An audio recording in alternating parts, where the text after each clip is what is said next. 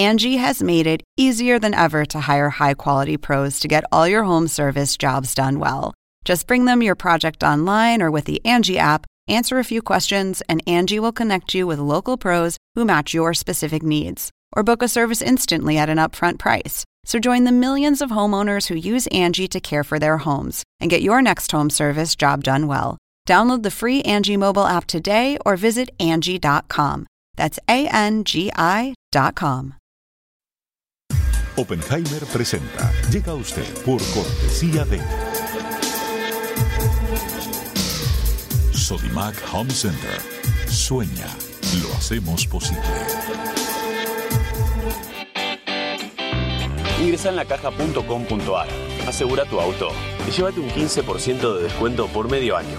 La caja, así de simple. Estudia en Argentina. Con estándares internacionales. Residencia universitaria. Aranceles a tu alcance. UADE, una gran universidad. Arcos Dorados.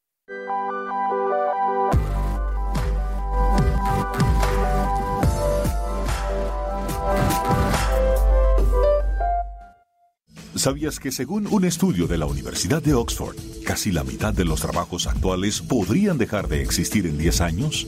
La inteligencia artificial llegó para quedarse. ¿Cómo te va a afectar la automatización? ¿Cuáles son los trabajos del futuro? Andrés Oppenheimer te lo cuenta en su nuevo libro, Sálvese quien pueda. Y no te quedes atrás. Encuéntralo en librerías.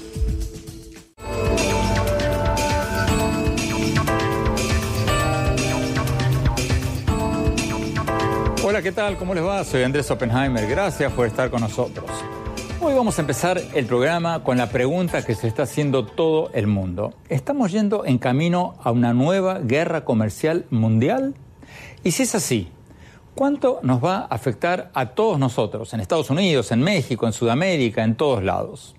Es el tema que tiene en vilo a muchos después de que se derrumbaron las bolsas mundiales hace muy pocos días, cuando China anunció que responderá a Estados Unidos imponiendo tarifas aduaneras e importaciones de Estados Unidos por valor de 60 mil millones de dólares. Antes de eso, el presidente Trump había anunciado tarifas aduaneras a productos chinos por valor de 200 mil millones de dólares, incluyendo las importaciones de ropa, juguetes, computadores y muchos otros productos electrónicos fabricados en China. Si sigue la escalada, quien crea que no le va a afectar el bolsillo está soñando despierto, se esté donde esté. Porque una escalada de sanciones comerciales entre Estados Unidos y China podría afectar a todo el mundo y a todos nosotros. Vamos a hablar de todo esto con el ministro de Relaciones Exteriores de Colombia, Carlos Ons Trujillo, con el ministro de Relaciones Exteriores de Chile, Roberto Ampuero. Y después vamos a comentarlo con Joydeep Mujerji, el director para América Latina de la calificadora de riesgo Standard Poor's de Nueva York, y con el economista Alberto Bernal, director de estrategia global de la firma XP Securities, para que nos den una visión un poco más microscópica sobre cómo esto va a afectar, cómo esta guerra comercial va a afectar a cada uno de los países latinoamericanos. Y más tarde en el programa vamos a hablar de otra escalada de tensiones, pero de otro tipo, de tipo militar, la que está ocurriendo entre Colombia y Venezuela, tras la denuncia de Colombia de que más del 45% de los guerrilleros del ELN el Ejército de Liberación Nacional de Colombia, estarían en Venezuela y supuestamente recibiendo la protección del gobierno de Nicolás Maduro. Le vamos a preguntar al ministro de Relaciones Exteriores de Colombia si esto representa una amenaza a la seguridad nacional de Colombia y si es así, ¿cómo van a responder? Y después vamos a hablar de Venezuela. Vamos a analizar en qué están los esfuerzos del Grupo de Lima el grupo de países se constituye, entre otros, por Brasil, Colombia, Argentina, Perú, Chile, para restablecer la democracia en Venezuela. Lo vamos a hablar con el ministro de Relaciones Exteriores de Chile. Bueno, empecemos con la escalada de tensiones comerciales entre Estados Unidos y China. Veamos lo que nos dijo el canciller chileno Roberto Ampuero. Veamos.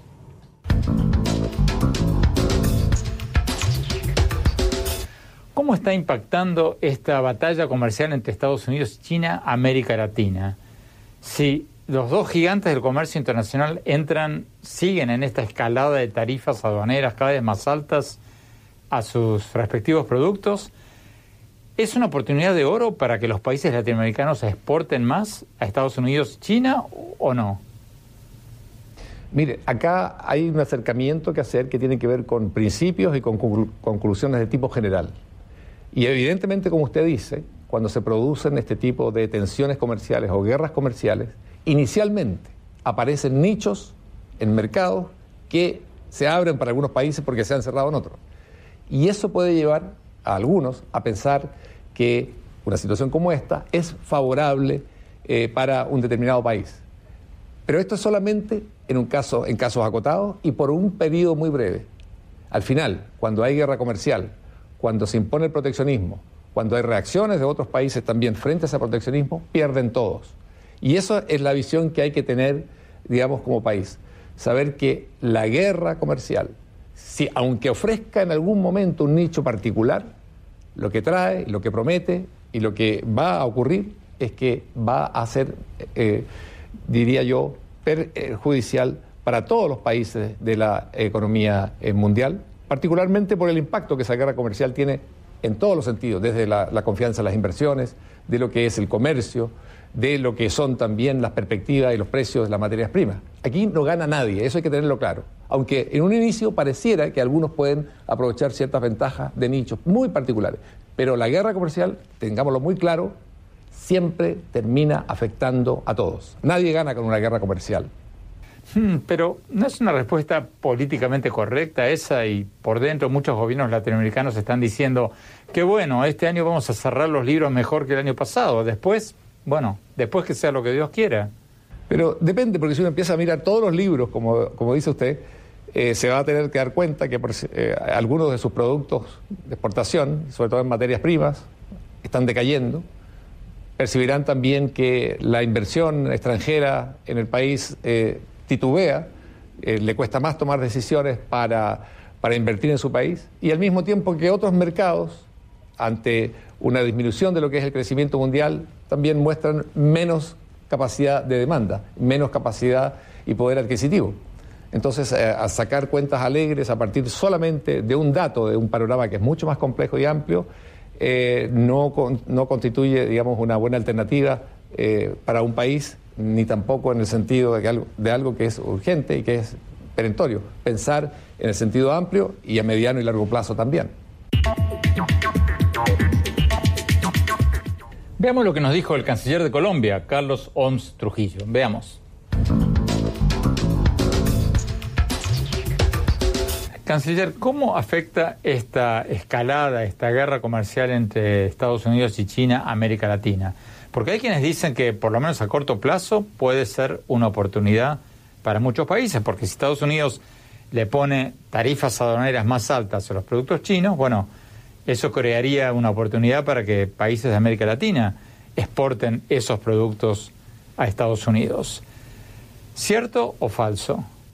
No hay duda de que puede haber beneficios coyunturales, pero lo importante en materia de relaciones comerciales es establecer flujos que permitan el beneficio general y el mejor desarrollo del comercio internacional. Al fin de cuentas, estamos en un mundo globalizado, eso es inevitable, y el hecho de que esa sea la característica de los flujos comerciales, hoy aconsejan que se construyan canales que lo hagan lo más fluido posible.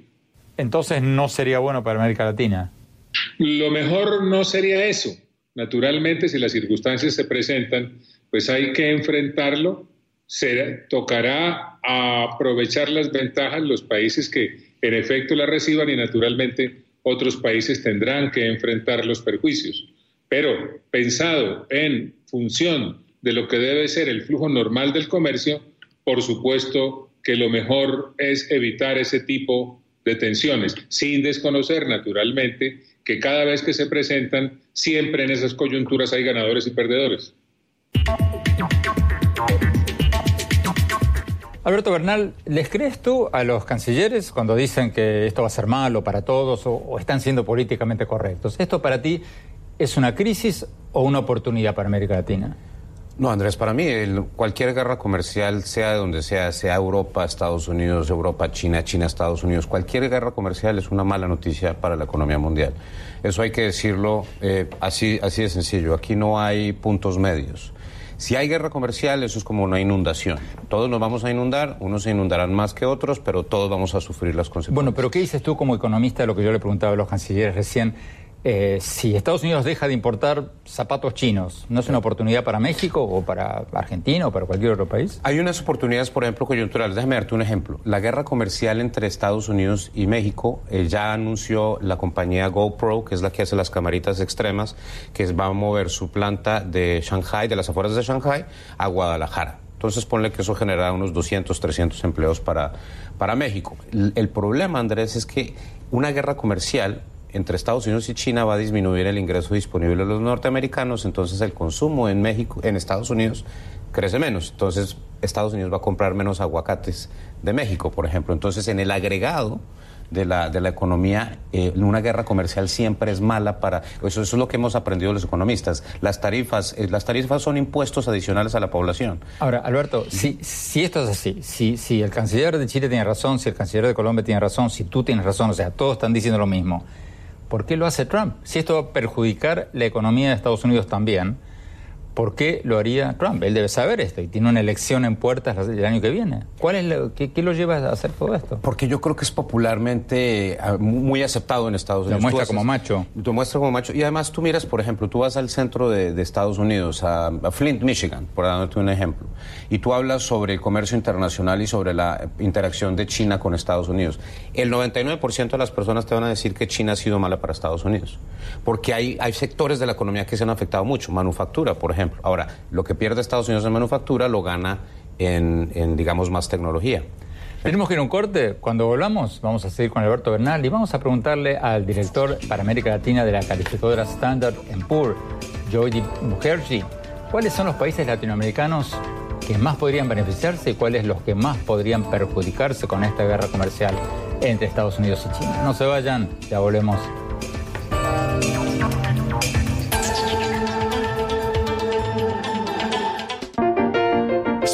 Con ser el papá que tiene las herramientas para hacerlo todo. Busca, encuentra, compara. Descubre la que siempre habías querido. Ven a Sodimac Home Center y llévate una o llévatelas todas. Pruébalas, siéntelas. Compra las herramientas de un super papá sin que te supercueste. Y haz tus super proyectos. Encuentra más, ahorra más. Ven y haz más. Sodimac Home Center. Sueña, lo hacemos posible.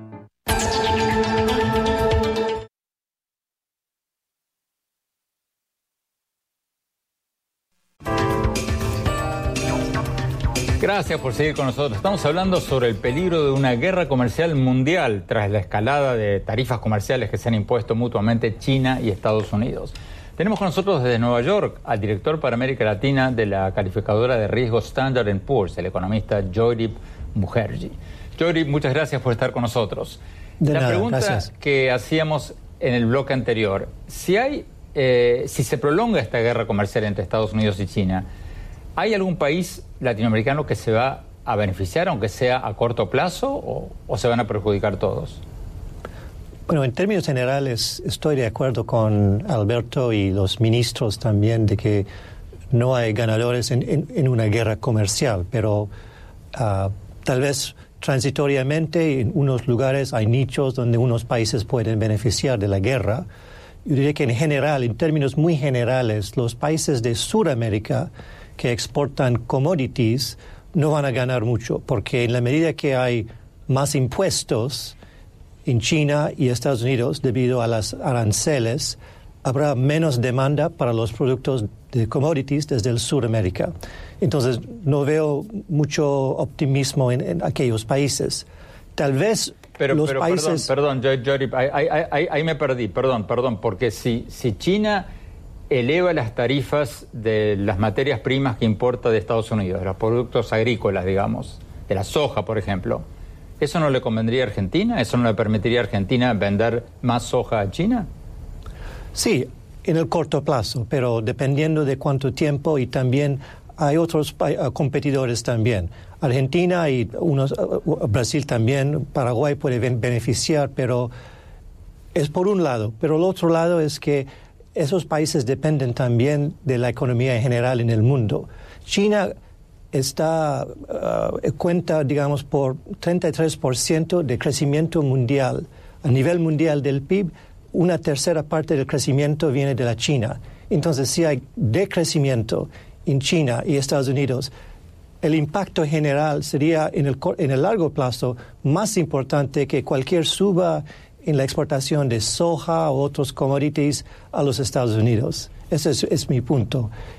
El otro factor es que los países como México tal vez tendría una ventana de ampliar sus exportaciones hacia Estados Unidos en la medida que hay más oportunidades en otros sectores.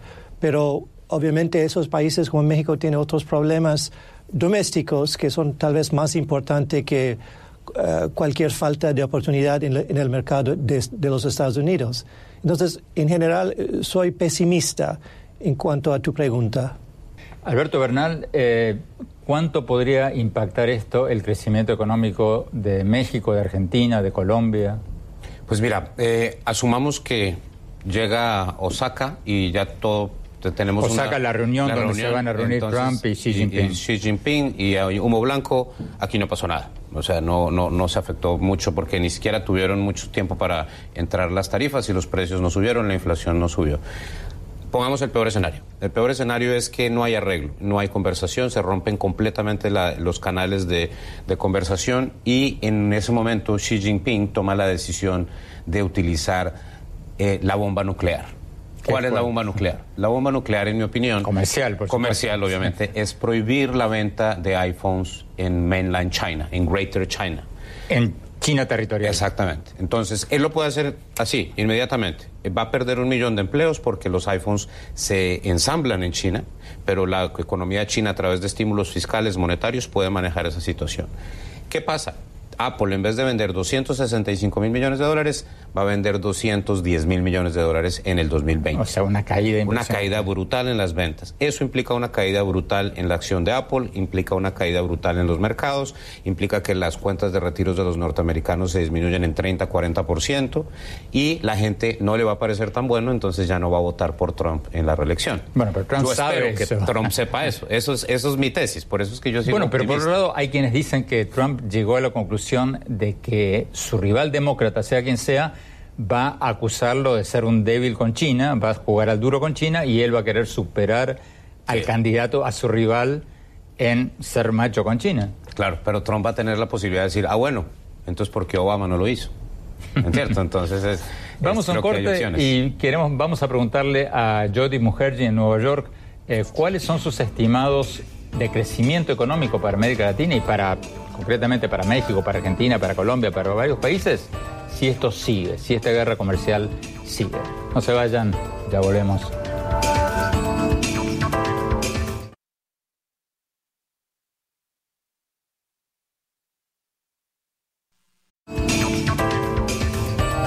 Gracias por seguir con nosotros. Estamos hablando con Joy Mukherjee, el director para América Latina de la calificadora de riesgo Standard Poor's, y con Alberto Bernal, el director de estrategia global de la firma XP Securities, sobre el peligro de una guerra comercial mundial por la escalada de tarifas que se han impuesto mutuamente Estados Unidos y China.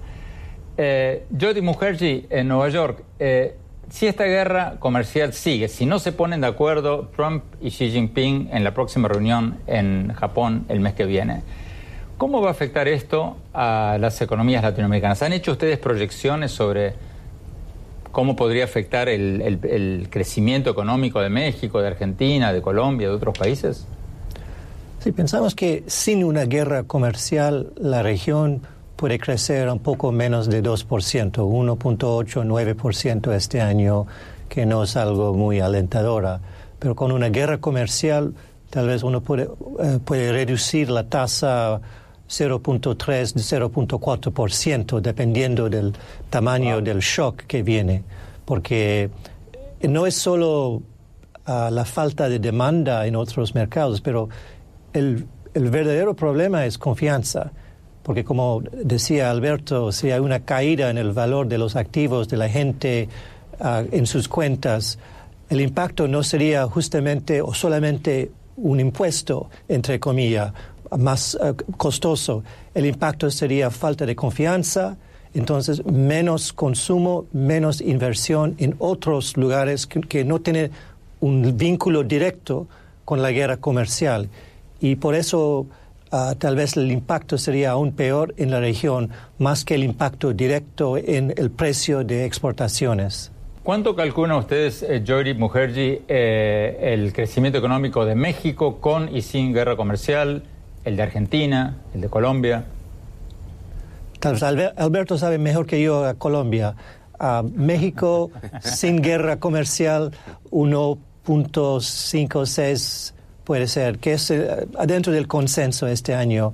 Si hay un, problema de confianza en Estados Unidos, como de- le decía, tal vez 1.23, pero no tengo un cálculo muy exacto porque estamos cambiando los parámetros cada día. Argentina, como ah, ustedes saben mejor que yo, el problema es más doméstico y el eh, la pregunta es cuánto va a, a- cuándo va a tocar al fondo la economía este año a pesar de la recuperación en la soja y exportaciones y pienso que ah, los acontecimientos locales políticos va- van a tener más impacto sobre la tasa de crecimiento o decrecimiento en Argentina este año que ah, la guerra comercial. Pero en el largo plazo, sí, Argentina también puede sufrir si no hay un ambiente más alentador porque el país va a depender mucho de exportaciones si quiere recuperar la economía en los años que, que vienen. Alberto Bernal, la misma pregunta, ¿cuánto calculas México, Argentina, Colombia con y sin guerra comercial mundial? Pues mira, yo creo que lo importante es que si hay guerra comercial, yo creo que el efecto sí, y sostenido sería más 2020. Entonces, yo tengo crecimiento para 2020 en Estados Unidos 1.6% año a año, sin guerra comercial. Si hay guerra comercial, no me parecería nada raro que se, se disminuyera a 0%. A cero. A cero. O sea, el 2020 sería un año de recesión si hay guerra comercial, yo no tengo duda de eso. Wow. Si llega a pasar eso, México, que crecería 1% en el 2020 sin guerra comercial, yo lo vería fácilmente cayendo 2%.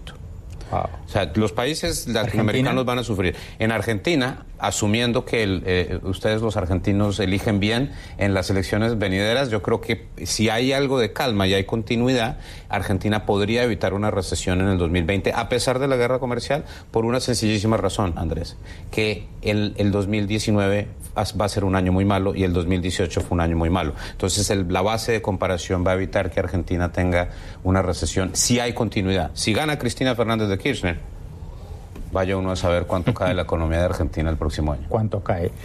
Eh, Alberto, rápidamente nos quedan 30 segundos. ¿Qué va a pasar con el dólar en los países latinoamericanos si hay una guerra comercial prolongada? Mira, es muy sencillo. Cuando, cuando hay crisis a, ni- a nivel mundial, los latinoamericanos siempre son, todos somos iguales.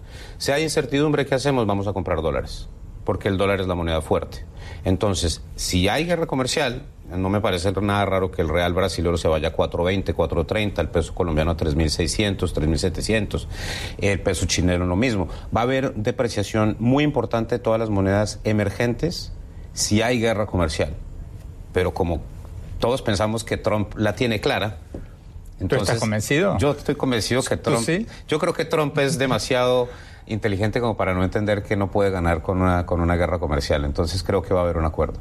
Lo dejamos en esta nota positiva. Muchísimas gracias, Alberto Bernal. Muchísimas gracias, Jory Mukherjee, de la agencia de riesgo calificadora Standard Poor's en Nueva York. Eh, vamos a un corte y volvemos con eh, el tema entre Colombia y Venezuela y lo que está pasando en Venezuela. No se vayan, ya volvemos.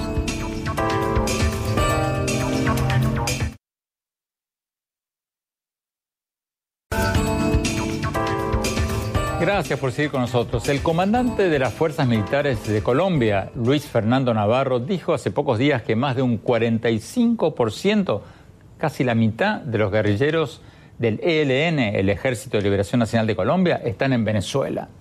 Y luego, pocas horas después, el presidente de Colombia, Iván Duque, denunció que estos guerrilleros están siendo amparados por el gobierno venezolano. ¿Qué significa todo esto? ¿Considera el gobierno de Colombia que esta es una amenaza directa contra la seguridad nacional de Colombia? Se lo preguntamos al canciller de Colombia, Carlos Holmes Trujillo. Veamos lo que nos dijo.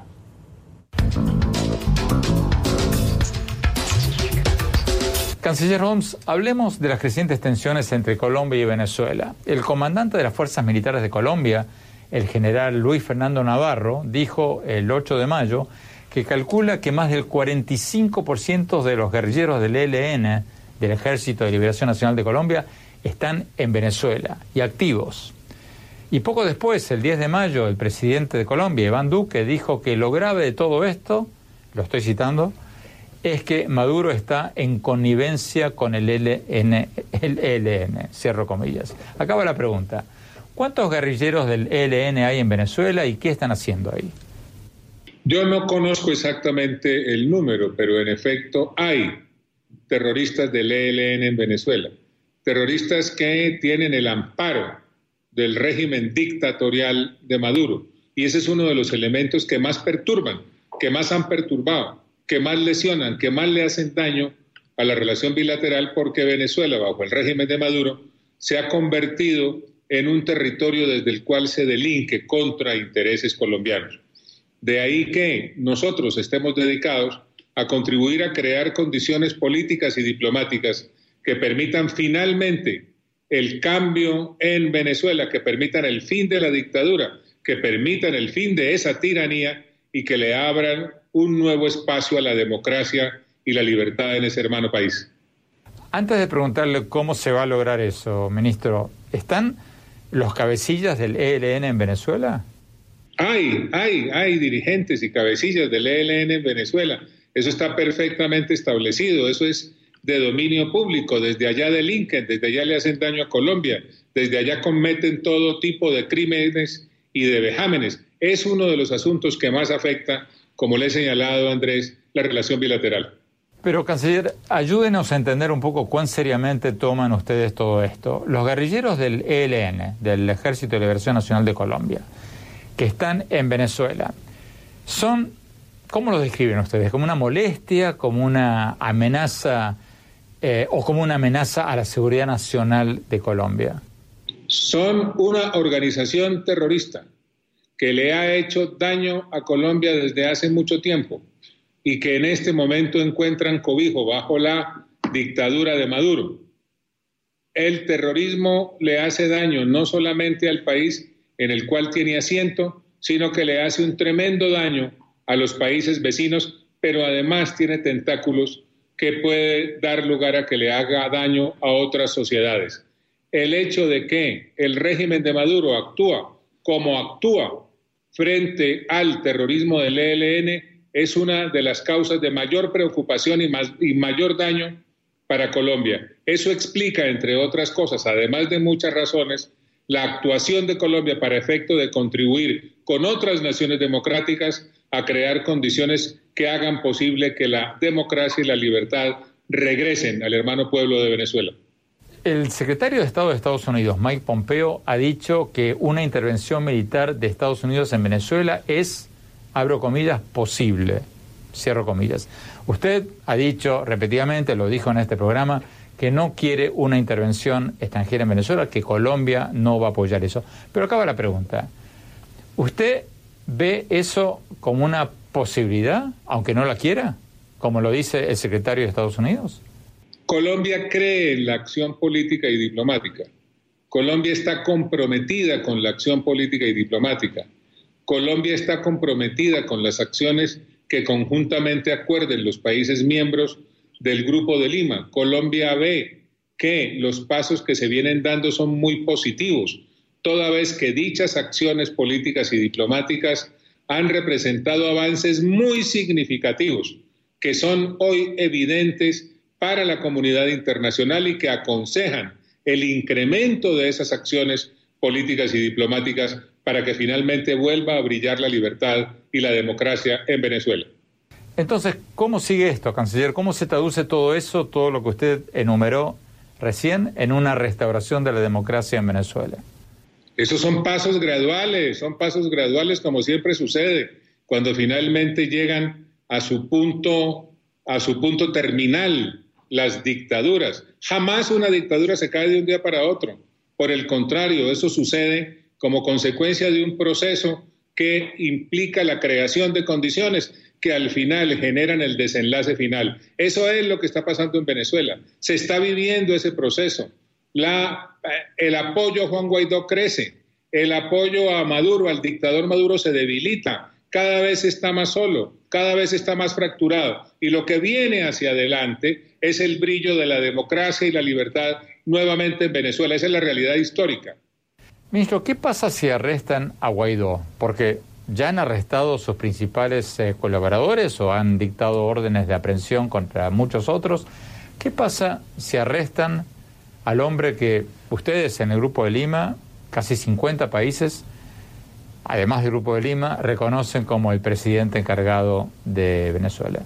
¿Qué pasa? La comunidad internacional, Andrés, tiene que estar muy atenta a lo que está sucediendo en Venezuela. Tenemos que estar vigilantes a lo que está pasando. El apoyo a Guaidó tiene que crecer, tiene que crecer, tiene que ser todos los días mayor. Y la tiranía de Maduro tiene que tener perfectamente claro que cualquier acción que implique el daño personal y la pérdida de libertad de Juan Guaidó generará reacciones políticas y diplomáticas adicionales. Esto no es un juego de niños. Aquí lo que está en juego es el regreso de la libertad y la democracia a Venezuela y hay ya cerca de 60 países que han manifestado su voluntad y su decisión institucional de contribuir a que dicha democracia y libertad vuelvan a reinar en Venezuela. Pero ¿qué reacciones políticas y democráticas puede haber? ¿Qué más pueden hacer ustedes que no hayan hecho, salvo una acción militar? Mucho más, mucho más, Andrés, mucho más. Hay mucho campo para la acción política mucho campo para la acción diplomática. Hay mucho más reconocimientos que pueden conseguirse y se está trabajando en eso. Hay muchos más escenarios multilaterales en los cuales la representación de Venezuela puede tenerla la persona designada por Juan Guaidó. El escenario está abierto. Lo que hay que hacer es continuar trabajando con la misma intensidad y con la misma decisión que vienen haciéndolo tantas democracias en la región para que Venezuela pueda volver a ser el país libre y democrático que todos queremos. Señalemos que el régimen de Venezuela asegura que no hay tal protección venezolana a los guerrilleros del ELN. El canciller venezolano Jorge Arreaza ha dicho que el gobierno de Colombia, abro comillas, miente de manera escandalosamente compulsiva para evadir sus responsabilidades y distraer a la opinión pública. Cierro comillas. Hemos invitado varias veces al presidente Nicolás Maduro y al canciller de Venezuela a este programa, pero bueno, hasta ahora no nos han respondido. Señor Maduro, señora Reaza, están invitados cuando quieran a venir a este programa. Tenemos que ir a un corte. Cuando volvamos, seguimos hablando sobre Venezuela. ¿Qué va a pasar ahí ahora? No se vayan, ya volvemos.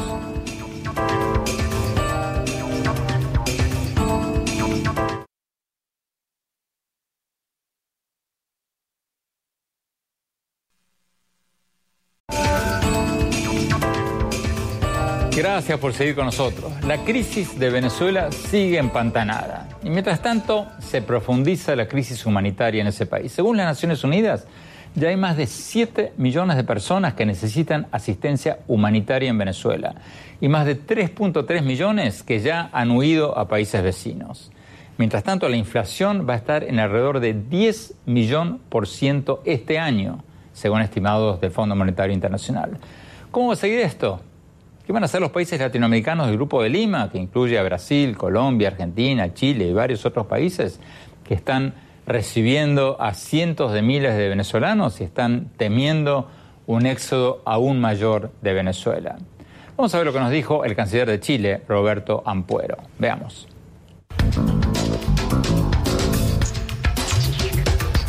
Canciller Roberto Ampuero, ¿cómo ven ustedes los últimos acontecimientos en Venezuela? El régimen de Maduro ha apresado a los principales colaboradores de Juan Guaidó, del presidente de la Asamblea Nacional, reconocido por ustedes como presidente encargado de Venezuela. Muchos sospechan que el próximo podría ser el propio Guaidó. ¿Qué pueden hacer los países como Chile y los demás miembros del Grupo de Lima si efectivamente el gobierno de Maduro arresta a Guaidó? Eh, nosotros como Grupo de Lima eh, lo que estamos haciendo y lo que tenemos como estrategia es, desde luego, actuar dentro de los marcos que ofrece la política internacional, la diplomacia. Y en ese sentido es que trabajamos. Y en la actualidad, ante el fortalecimiento de la represión en Venezuela por parte del régimen ilegítimo de Nicolás Maduro, nosotros lo que estamos haciendo como Grupo de Lima es intensificar las eh, relaciones y el diálogo y la articulación de esfuerzos con otros actores internacionales. Usted recordará que Chile ha propuesto lo que denominamos la exploración de espacios de convergencia con otros actores internacionales, el caso muy preciso con el Grupo Internacional de, Contacto, eh, y en las próximas eh, semanas eh, tendremos una reunión con el Grupo Internacional de Contacto para articular de mejor forma nuestros esfuerzos y también nuestras exigencias al régimen ilegítimo de Nicolás Maduro. Esto es uno de los elementos en lo que, con los cuales estamos trabajando. Perseguimos que haya una mayor articulación entre los distintos actores para orientar eh, mejor eh, las exigencias, eh, las expectativas y también para que Maduro note que la comunidad internacional tiende a unirse en exigencias para que, en el sentido de que Venezuela tenga democracia y los venezolanos puedan ver respetados también sus derechos humanos y puedan escoger en elecciones libres y garantizadas como tales eh, el, nuevo gobierno que deseen tener. ¿No implica eso un paso atrás de parte de ustedes, el Grupo de Lima? Porque ustedes antes apoyaban a rajatablas la postura de Guaidó de que no puede haber negociaciones con Maduro porque Maduro ya se ha aprovechado de muchas negociaciones para ganar tiempo y luego aplastar, darle un palo por la cabeza a la oposición. Pero ahora, al decir usted que quieren entablar acciones conjuntas con los europeos, con el grupo de contacto, ¿acaso no tiraron ustedes la toalla y básicamente ahora están diciendo que no queda otra hora que ir con los europeos y negociar con Maduro? Mire, lo que ocurre es que en Venezuela tenemos un escenario que se está modificando, está cambiando eh, en forma permanente. Y pese a que Nicolás Maduro sigue estando en lo que es el poder eh, en ese eh, hermano país, desde luego sus posibilidades de actuar se han ido estrechando. Ahora, dicho esto, quiero decir también lo siguiente. Eh, lo normal o lo evidente es que entre el grupo de, contacto internacional y el grupo de Lima existen muchas coincidencias, existen muchas convergencias y posibilidades de ampliar ese, grado de convergencia eh, con respecto a Venezuela. Aquí lo central es lo siguiente.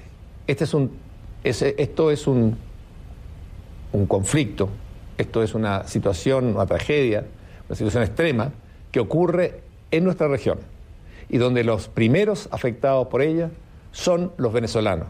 Y nosotros como Grupo de Lima pensamos que son los venezolanos quienes tienen que definir eh, cuáles son los pasos a dar. Y nosotros, en este caso como Grupo de Lima, y el caso particular como Chile también, desde luego, lo que hacemos es poner a disposición nuestra solidaridad, nuestros esfuerzos políticos y diplomáticos, para que sean ellos, los venezolanos, quienes nos digan en qué medida podemos ayudar. Eso me suena como que ustedes le van a decir privadamente a Guaidó que no queda otra que negociar con Maduro, ¿o me equivoco? Son los venezolanos, y, es una convicción profunda de Chile, ¿eh? Eh, quienes deben decir por dónde debe ir el camino. Son ellos. Lo que nosotros como Grupo de Lima o nosotros como país, en forma individual, podemos hacer es ponernos a disposición de ellos y ponerle a disposición también eh, los contactos internacionales que nosotros tenemos.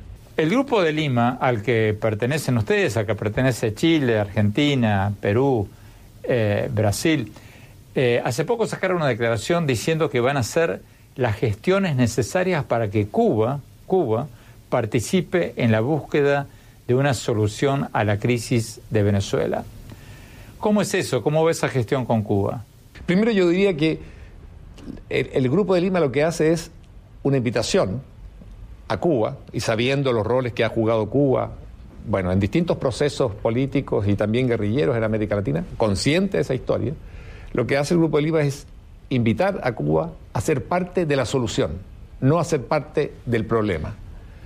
Eh, esa es una invitación que se hace, es una invitación que no es abierta a la, eternidad, ¿verdad? Es una invitación que tiene su, plazo, eh, es un window que se abre eh, y, está, y estará en las manos de la dirigencia cubana tomar la decisión.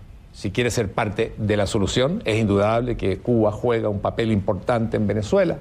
Esta gestión con Cuba está en una etapa muy inicial, donde eh, la idea es que acudan eh, un par de representantes del grupo eh, de Lima a una reunión con las autoridades cubanas. Si se llega a, un acuerdo donde se, pueden, se puedan ver efectivamente aspectos que son sustanciales a la crisis venezolana, en ese sentido habrá una buena conversación y habrá, ¿verdad?, este intercambio de experiencias y la posibilidad de que Cuba se sume a, ser parte de la solución de la crisis de, Venezuela. Pero quiero insistir, esto es una invitación que se hace.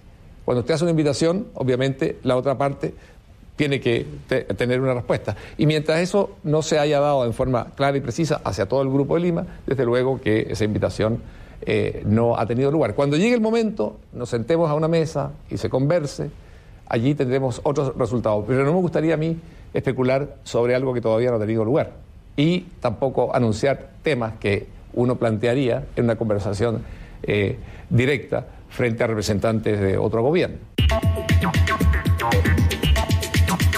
Tenemos que ir a un corte. Cuando volvamos, mi reflexión sobre lo que hablamos hoy. No se vayan, ya volvemos.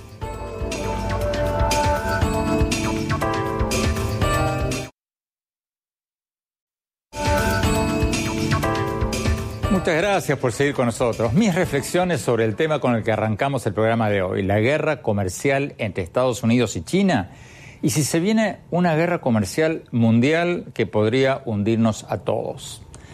Creo que, como lo dijeron algunos de nuestros invitados de hoy, si hay una guerra comercial prolongada entre Estados Unidos y China, no se salva a nadie. Porque si cae el comercio entre los dos gigantes de la economía mundial, tanto Estados Unidos como China van a crecer menos y por lo tanto van a comprar menos productos de otros países. O sea, puede que alguna que otra fábrica se mude de China a México, pero si se caen las compras generales de Estados Unidos, eso tampoco le va a servir de mucho a México. Y por otro lado, si hay una guerra comercial, caen las ganancias de las empresas, por lo menos de las empresas de Estados Unidos que están haciendo negocios en China. Cae la bolsa de Estados Unidos.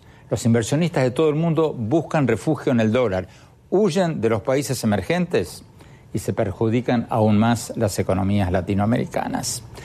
Claro que todo esto podría evitarse si el presidente Trump llega a un acuerdo con el presidente de China, con Xi Jinping. Lo lógico sería que eso ocurra. Pero con Trump lo que es lógico no es necesariamente lo más probable ni lo más posible. A mí me da un poco de miedo algo que me dijo privadamente hace no mucho tiempo un alto funcionario de México de que Trump es un hombre que tiene muy pero muy pocas convicciones. Ha cambiado de bando muchas veces a través de los años. Pero una de sus constantes ha sido su creencia en el proteccionismo comercial o en el nacionalismo económico. Y ese mismo funcionario me aconsejó leer una entrevista que le hizo Trump la revista Playboy en 1990, hace casi 30 años, en que Trump ya decía las mismas cosas que sigue repitiendo hoy que hay que aumentar los aranceles a los productos de Asia, que las guerras comerciales se pueden ganar, etcétera, etcétera. Y hay muchos en Washington que dicen que Trump cree ahora que ser más duro con China que su rival demócrata, quien quiera que sea, le va a ayudar a ganar más votos en las elecciones del año próximo, sobre todo en los estados industriales del norte que Trump necesita ganar, como Pennsylvania o Wisconsin. Y hay otra cosa.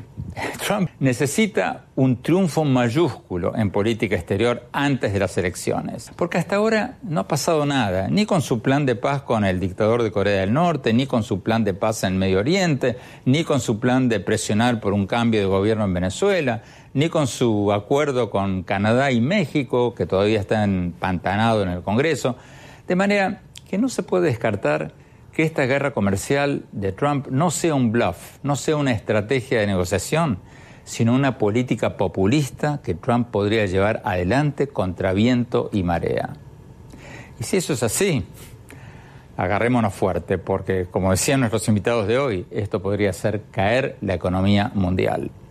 Y una marea en baja hace caer a todos los barcos.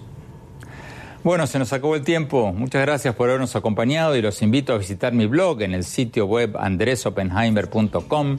Si se registran ahí, les vamos a mandar por email todas las semanas mis columnas del Miami Herald y nuestros más recientes programas de televisión. Les recuerdo la dirección es andresopenheimertodoseguido.com. Y síganme también en mi Twitter, arroba OpenheimerA, mi apellido y la primera letra de mi nombre, en mi página oficial de Facebook, Andrés Oppenheimer, y ahora también en Instagram, en Andrés Oppenheimer Oficial. Gracias, gracias por habernos acompañado. Hasta la semana próxima. Oppenheimer presenta. Llega a usted por cortesía de Sodimac Home Center. Sueña, lo hacemos posible. Ingresa en lacaja.com.ar, asegura tu auto y llévate un 15% de descuento por medio año. La caja, así de simple. Estudia en Argentina. Con estándares internacionales. Residencia universitaria. Aranceles a tu alcance. UADE, una gran universidad. Arcos Dorados.